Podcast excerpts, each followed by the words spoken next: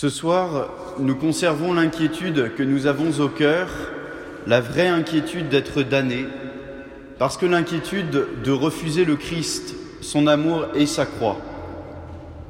Nous savons que les petits refus, entre guillemets, entraînent le grand refus final. Nous replongeons ce soir dans l'enfer de la passion, parce que cet enfer est le nôtre, invisible, sournois. Nous suivons Saint Jean, qui lui-même suit le Christ, et nous suivons Saint Jean, mais avec ses commentaires à lui, avec la manière dont il a interprété l'horreur. Et vous verrez, nous ne sommes pas au bout de nos surprises. Depuis 60 ans que Jésus est monté au ciel, Jean médite, prêche ce qu'il a vu et entendu. Voyant ses forces décliner, il sent alors un appel intérieur qui lui dit Écris. Jean prend sa plume, se penche sur son papyrus et écrit. Il couche par écrit ces événements qui ne se bousculent plus dans sa tête. Il les a tellement médités qu'il les a compris. Il sait maintenant comment les raconter. Il a eu le temps de lire les trois autres récits de la vie de Jésus et il voit ce qu'il faut y ajouter. Alors ce soir, nos yeux verront l'horreur et Jean nous montrera la splendeur. Nos yeux verront l'enfer et Jean nous montrera le ciel. Silence, Jean commence, mais attention, n'attendez pas un film comme les autres. En effet, ce soir, l'image ne correspondra pas du tout au son. Ce que nous verrons ne sera pas forcément ce qu'il faudra voir, ni entendre des événements. C'est l'histoire de deux princes qui s'affrontent dans une bataille. L'un d'eux est victorieux, il se fait couronner, juge son ennemi et rassemble son peuple pour lui offrir sa vie. Ils regarderont vers celui qu'ils ont transpercé. C'est ce que nous allons faire grâce à vous, Saint Jean. La bataille. Deux camps s'affrontent. Le camp de la lumière, du bien, mené par notre Seigneur Jésus-Christ. C'est une armée composée d'un unique son chef. Le descendant du roi David se présente seul, comme son aïeul, devant l'armée ennemie pour défier leur chef. Qui sont les autres? L'armée du prince des ténèbres, le diable.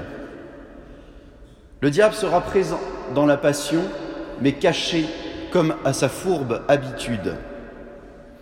Le diable compte une armée gigantesque. Toutes ses forces ne sont d'ailleurs pas présentes en ce soir d'avril dans ce jardin au pied des murailles de Jérusalem. Le diable, trois ans avant, avait montré ses armées, l'étendue de son empire au Christ. Il lui avait dit, tu vois tous ces royaumes, ils sont à moi. Je te les donnerai si... Mais Jésus avait mis fin à la négociation. On ne discute pas avec le prince du mensonge. C'est donc ce soir une troupe équipée, nous dit Saint Jean, de lanternes, de torches et d'armes qui arrive dans le jardin. La bataille, attention, n'est pourtant pas encore engagée. Saint Jean nous dit, alors Jésus, sachant tout ce qui devait lui arriver, sortit. Jésus a un double avantage sur son adversaire. Il sait ce qui va arriver. Après tout, il est le maître de son heure. Et en plus, il sort le premier. Il sort du jardin. Il choisit le champ de bataille. Il impose à l'ennemi les conditions de son combat. Le prince de la lumière, le Verbe, s'avance donc vers les troupes ennemies et détail relevé par Jean. Ils veulent se battre ce soir avec des armes, ce qui s'entend bien, mais également avec des lanternes et des torches. Petit moyen pour s'éclairer, alors qu'en face, ils ont la lumière du monde qui brille dans la nuit. Jésus leur demande, Qui cherchez-vous? Il a déjà l'avantage. Jésus de Nazareth, répondent-ils. Ils cherchent un homme et ils pensent avoir déjà gagné parce qu'ils ont identifié son village d'origine, Jésus de Nazareth. Ils ne cherchent pas Dieu, bien qu'ils le combattent. C'est assez typique des ennemis du Christ et de l'Église. Ils ne cherchent pas Dieu, mais ils le combattent. Jésus alors développe sa puissance pour contrer cet assaut. Je suis, répond-il, souvent mal traduit en français par c'est moi. Or, Jean a bien relevé que Jésus a dit ego sum. Ego est mis en grec je suis. C'est le nom divin. Le nom, vous savez, que personne n'avait le droit de prononcer, hormis le grand prêtre une fois par an, dans l'endroit le plus sacré au monde, à savoir le Saint des Saints du Temple de Jérusalem. Jésus est Dieu. Le prince de la lumière se présente alors au prince des ténèbres en lui disant qui il est. Ils reprennent la conversation d'il y a trois ans, car Satan s'était enfui une amertume au cœur. Et à cette annonce, je suis, du nom divin, les ennemis tombent à terre, victoire. Et cela se répétera deux fois encore, je suis. Jésus a l'avantage, il domine cette bataille et il se livrera quand ce sera le moment. Pierre n'a pas compris du tout la nature du combat en cours, sort son épée pour blesser Malchus. Alors Jésus le corrige, l'enseigne. Ne boirai-je pas la coupe de mon Père qu'il m'a donnée? À ce moment, le Seigneur a décidé de boire la coupe, il est arrêté, la passion commence. Il est mené chez Anne. C'est un grand prêtre à la retraite que les Romains avaient renvoyé quelques années plus tôt, mais qui jouissait encore dans le monde juif d'une grande autorité. Jean suit derrière la troupe. Pierre est parti avec les autres et puis il se souvient qu'il avait quand même promis à Jésus son soutien. Manifestement, Jésus n'en avait pas voulu, parce qu'il l'a repris après son coup d'éclat soldé par une oreille en moins. Quelle victoire Le Christ vient pour prêcher l'Évangile, pour faire des disciples, et Pierre ampute de l'organe qui permet d'écouter justement cette parole qui sauve. Le prince des apôtres se réavise donc et suit la troupe un peu plus loin derrière. Il va retrouver Jean au portail de la maison du grand prêtre. Jean le fait entrer. Peut-être n'aurait-il pas dû, car Pierre à nouveau ne va pas briller. Jean entre alors parce qu'il connaît du monde, et il s'avance pour écouter et voir. Jésus est devant le vieux prêtre. La bataille n'est pas du tout terminée. Ses ennemis n'ont pas rendu les armes et sont toujours hostiles. Le diable est plein de ressources. Il a épuisé ses munitions avec ses petites lumières. Jésus lui a montré qu'il était la lumière. Satan attaque donc avec les armes de la doctrine. Anne interroge Jésus, en effet, sur, nous dit Saint Jean, ses disciples et sur son enseignement. L'interrogatoire porte sur le thème Être disciple. Jésus est donc interrogé sur l'Évangile et il répond en deux temps. Premier élément, il dit J'ai toujours enseigné dans la synagogue et dans le temple, où tous les Juifs s'assemblent, et je n'ai rien dit en secret. Synagogue, temple. À chaque fois, vous noterez que ce sont des lieux publics et surtout des lieux de culte, des lieux où l'on est en, en communication avec Dieu et où Dieu rencontre l'homme. Jésus montre à son adversaire ce soir qu'il a enseigné pour unir à Dieu, faire des disciples. Il expose qu'il a illuminé les âmes pour les ramener à son Père.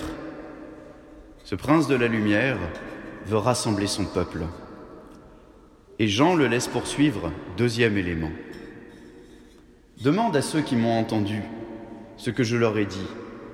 Eux, ils savent ce que j'ai enseigné. Jésus renvoie donc Anne vers ses disciples. Ironie johannique Parce que si Anne avait cherché un disciple, il serait tombé sur Pierre en bien mauvaise posture. Ça, ça se passe dedans, à l'intérieur de la maison d'Anne. Faisons pause et expliquons quelque chose. Les lieux sont très importants pour Saint Jean. La localisation des personnes révèle toujours quelque chose. Ils sont très importants, on le verra à de nombreuses reprises après. Vous verrez, Jean n'a pas fini de nous surprendre. Reprenons. Jésus est à l'intérieur, Pierre est dehors. Et dehors, à la question N'es-tu pas toi aussi un disciple de cet homme? Pierre répond non. Décidément ce soir, Pierre est dans le mauvais camp. C'est la deuxième fois qu'on le prend par surprise et c'est la deuxième fois qu'il essaye de couper les hommes de la vérité.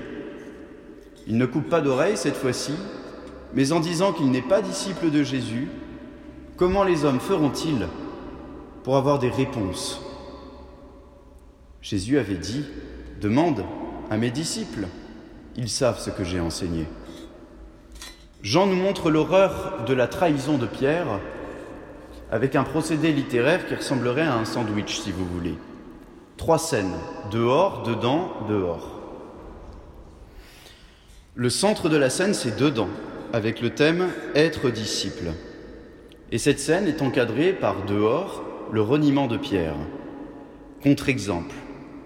Pourquoi cela? Jean nous montre que dehors, c'est le monde, et qu'à l'intérieur, c'est l'union à Dieu. La vie intérieure, c'est être disciple, c'est être fidèle à Jésus alors qu'une sans vie intérieure, l'homme vit dans le monde. Alors que retenir de cette bataille que livre Jésus bien seul en ce moment? Tant à Gethsemane que chez Anne, Jean nous a montré la majesté, majesté de Jésus, son assurance, si vous voulez, face à l'ennemi. Il anticipe, il sait, il s'avance, il répond calmement, il rend compte de son évangile même quand il est giflé par le serviteur du grand prêtre. Il lui répond avec une majestueuse autorité. Assurance rassurante du Christ pour nous aussi et qui doit nous inspirer une vraie confiance en notre prière. Et puis on se dit aussi que pour rester fidèle, Pierre aurait dû être scout. Deux fois, il est pris de court on lui demande d'agir en chrétien sur le vif, si vous voulez, et deux fois il passe à côté. Pourquoi donc? Parce que si Pierre avait été scout, il aurait appris à être prêt, prêt à témoigner. Or, on voit qu'il ne l'était pas du tout. Eh bien, pour nous aussi, vous voyez, il est important de se tenir prêt et donc de prendre de bonnes habitudes. Vous voyez, comme la semaine dernière, que des petites actions font prendre un vrai pli à l'âme. Alors victoire? Bien sûr, oui. Jésus est resté le maître. Il n'a rien à voir avec un innocent qui crie qu'il n'a rien fait, parce que Jésus a beaucoup fait. Il a travaillé et tout n'est pas encore consommé. Après coup, Jean réalise que ce qu'il a vu n'était pas un procès chez Anne, mais un interrogatoire. Et d'ailleurs, Jean ne raconte pas le procès chez Caïphe, qui est une mascarade, parce que le vrai procès est désormais imminent. Cependant, on avait emmené Jésus de chez Caïphe à la résidence du gouverneur. C'est tout ce que nous saurons par Jean. On a vu donc chez le gouverneur, on a vu pour notre évangéliste l'importance des lieux. Et eh bien chez Pilate aussi, c'est une clé pour comprendre le témoignage de l'apôtre. On y verra sept scènes. Et ces sept scènes vont être scandées par le mouvement de Pilate. Il sort, il entre, il ressort, il entre, et ainsi de suite. Le démon, vous voyez, agite l'âme de Pilate, le torture, et par sa bouche tente d'achever la conversation qu'ils avaient laissée en plan avec Jésus au désert il y a trois ans. La conversation s'était terminée en évoquant les royaumes de Satan. Chez Pilate, on parlera de la royauté de Jésus. Nous sommes donc au petit matin.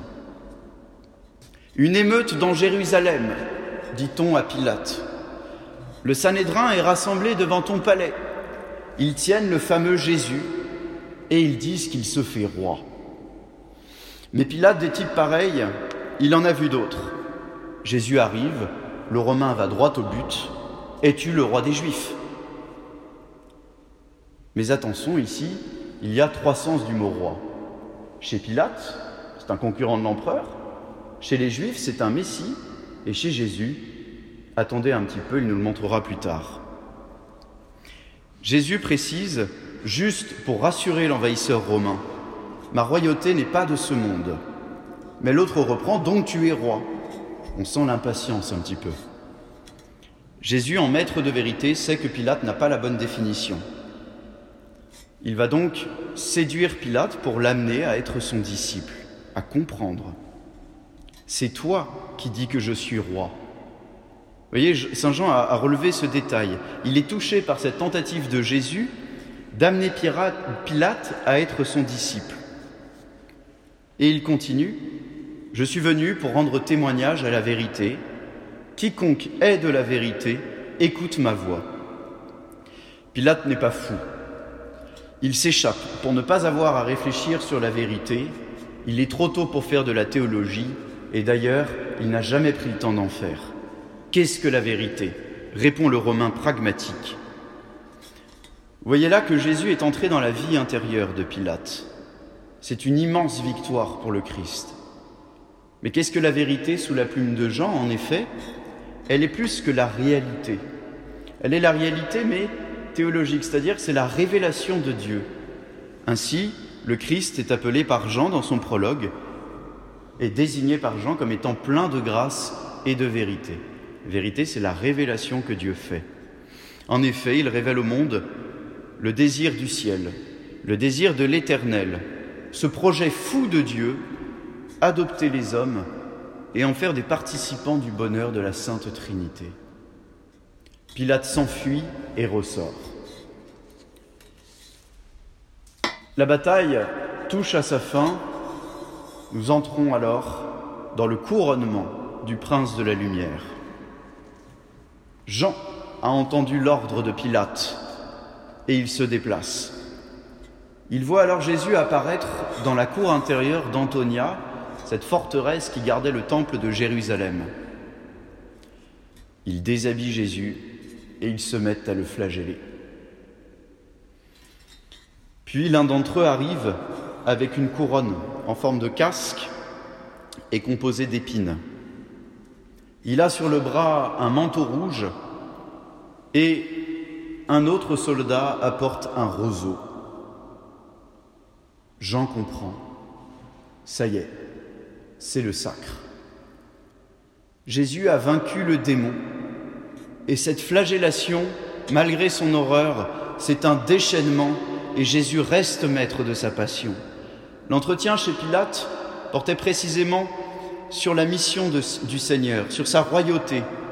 Et Jésus a terminé la conversation avec le prince de ce monde, Satan, Jésus lui a dit qu'il est venu pour révéler l'adoption divine des hommes.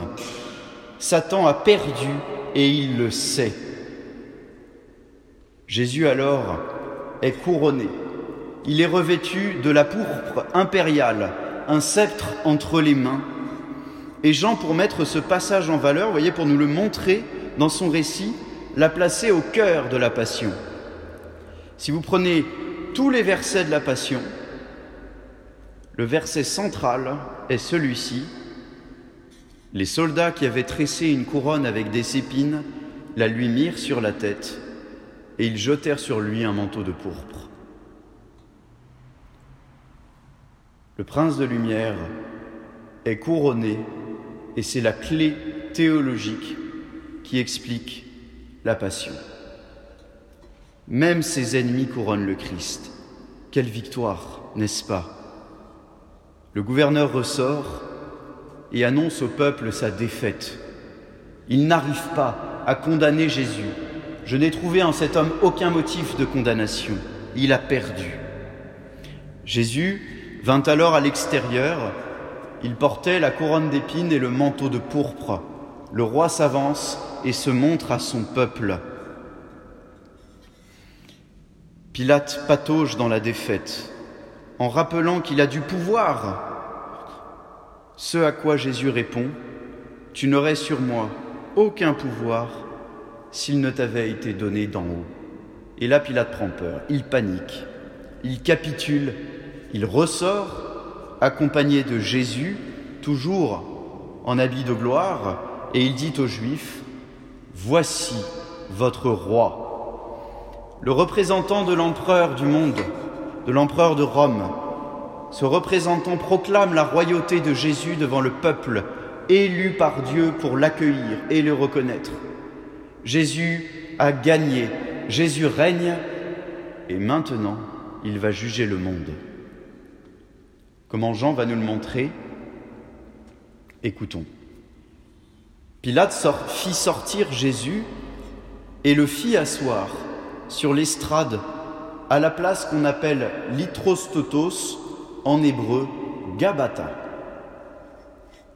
Ce n'est pas Pilate qui siège au tribunal. Pilate le fit asseoir. C'est Jésus qui siège au tribunal. Pourquoi Pilate s'assierait-il à son tribunal? Puisqu'il ne va pas condamner Jésus, Pilate, dans Saint Jean, jamais ne condamne le Christ comme Caïphe ne condamnera pas Jésus. Jésus a mort en Saint Jean. Pilate ne condamne jamais Jésus à mort en Saint Jean. Pilate, en revanche, dit que Jésus est roi. Et à la fin, il leur livra, mais il n'y a pas de sentence de mort prononcée. Qui juge ici alors? C'est celui qui siège au tribunal c'est le Christ. Et qui est l'accusé de ce tribunal par le Fils de Dieu fait homme? Ce n'est pas Jésus, c'est le monde qui est l'accusé, et c'est le monde qui se condamne tout seul d'ailleurs. Jésus, trois ans avant, avait donné à Nicodème dans cet entretien nocturne les termes du jugement. Celui qui croit en lui, au Fils de l'homme, n'est pas, condamné, mais celui qui ne croit pas est déjà condamné parce qu'il n'a pas cru. En fait, vous voyez que le monde se condamne, et en ce matin d'avril, le monde se condamne seul, en criant Tolle, enlève-le, enlève-le. Il a gagné la bataille, ses ennemis l'ont couronné, il a jugé le monde, et maintenant, il va se lever et regagner son trône afin de rassembler son peuple. Saint Jean raconte l'événement du portement de croix et de l'intronisation du Seigneur sur sa croix en se calquant sur sa manière de raconter l'épisode du tribunal. Pour lui, Gabata et Golgotha vont ensemble. Ils disent la même chose. Regardons. Gabata, donc le jugement, le lieu du jugement, et Golgotha, le lieu de la crucifixion. Pilate fit sortir Jésus. Jésus, Golgotha, sortit de la ville. Vers le lieu dit le dallage, en hébreu Gabata. Vers le lieu dit calvaire, en hébreu Golgotha. Il le fit asseoir au tribunal. Ils le crucifièrent au milieu.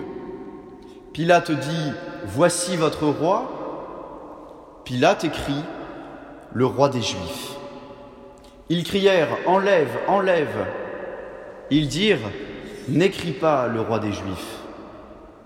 Le parallèle est trop gros pour ne pas avoir été voulu par Saint Jean. Que veut nous montrer l'apôtre?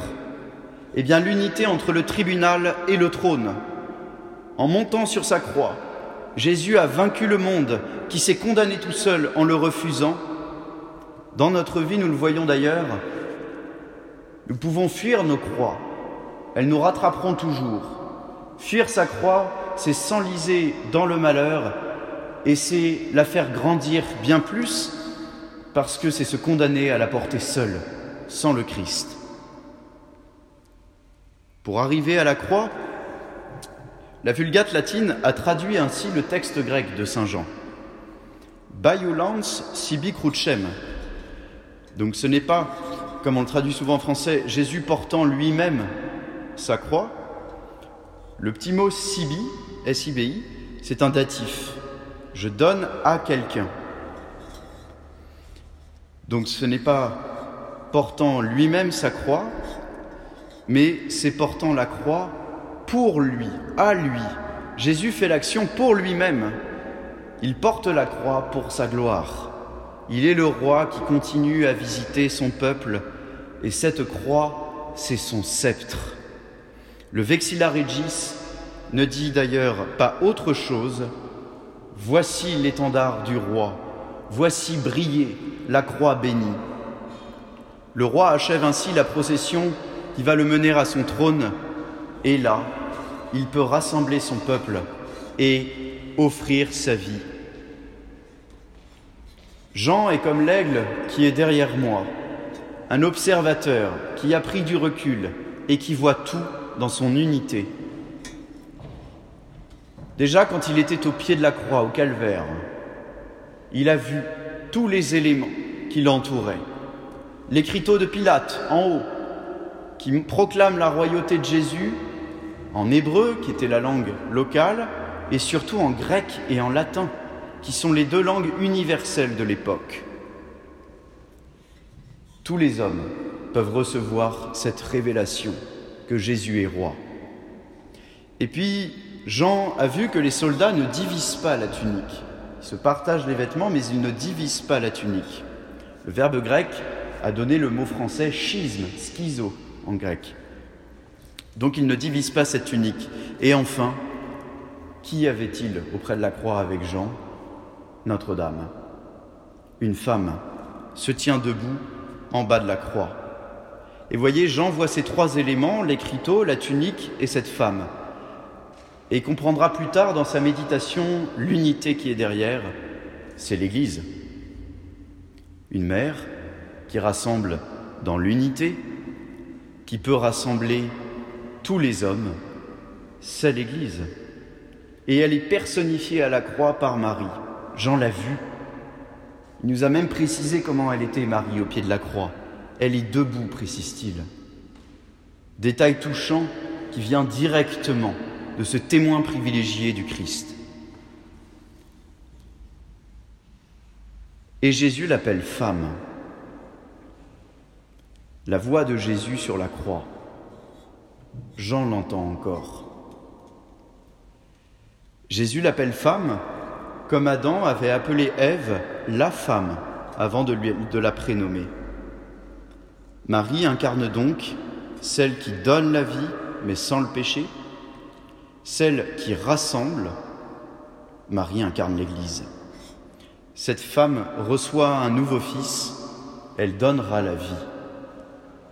Désormais, le roi peut mourir en sacrifice pour son peuple, par amour pour ce peuple. Et là, Jean nous fait arriver au sommet, sachant que tout était à consommer. Pour que l'écriture fût pleinement accomplie, il dit J'ai soif. L'expression tout est consommé est en grec un synonyme de jusqu'à la fin. Le jeune ami de Jésus est ému parce qu'en écrivant son évangile, il se souvient de ce moment de la scène qu'il va introduire en ces mots, sachant que son heure était venue de passer de ce monde à son Père, Jésus les aima jusqu'à la fin, jusqu'à la limite, la consommation. Et on parle de l'amour divin, des limites de l'amour de Dieu, il n'y en a pas. C'est la croix, sans limite. Sur la croix, Jésus couronné aime son peuple jusqu'aux limites de son cœur et donc il aime infiniment. C'est pour ça qu'il dit j'ai soif. Il attend notre réponse. Il cherche un amour réciproque. Sur cette parole, il rendit l'Esprit. La Pentecôte, l'Esprit est donné par avance sur la croix. L'Esprit vient du cœur royal de Jésus et Jean, des années plus tard, a brûlé d'amour en y repensant. À sa mort, il a droit à des obsèques royales parce que l'apôtre nous précise qu'il y avait 100 livres d'aromates, ce qui fait 33 kilos. Quand on aime l'amour, on est prêt à tout. Que penser donc de la, vision du disciple que Jésus aimait? Vous me direz que dans l'histoire du déni, Saint Jean serait le meilleur. Mais comprenons, ce n'est pas qu'il n'admet pas la réalité de la passion, il y était et elle l'a marqué. Au contraire, il nous aide à tout voir ce qu'elle est dans la pensée de Dieu. Jésus est venu dans le monde pour rendre témoignage à la vérité. Jean scrute dans ses paroles et ses gestes une révélation. Et voici ce qui est sorti de cette révélation. La passion et la glorification d'un homme, d'un Dieu. C'est la gloire de Jésus. Et il nous révèle aussi que Jésus aime sa croix parce que c'est elle qui nous sauve. Enfin, certains éprouvent peut-être une distance avec le Christ roi, juge de ce soir, mais comprenons, l'amour est une conquête et l'amour est vainqueur. Et puis reconnaissons-le, on laisse bien la personne qui nous aime régner sur nous. Seigneur, tu m'as vaincu, disait le prophète Jérémie.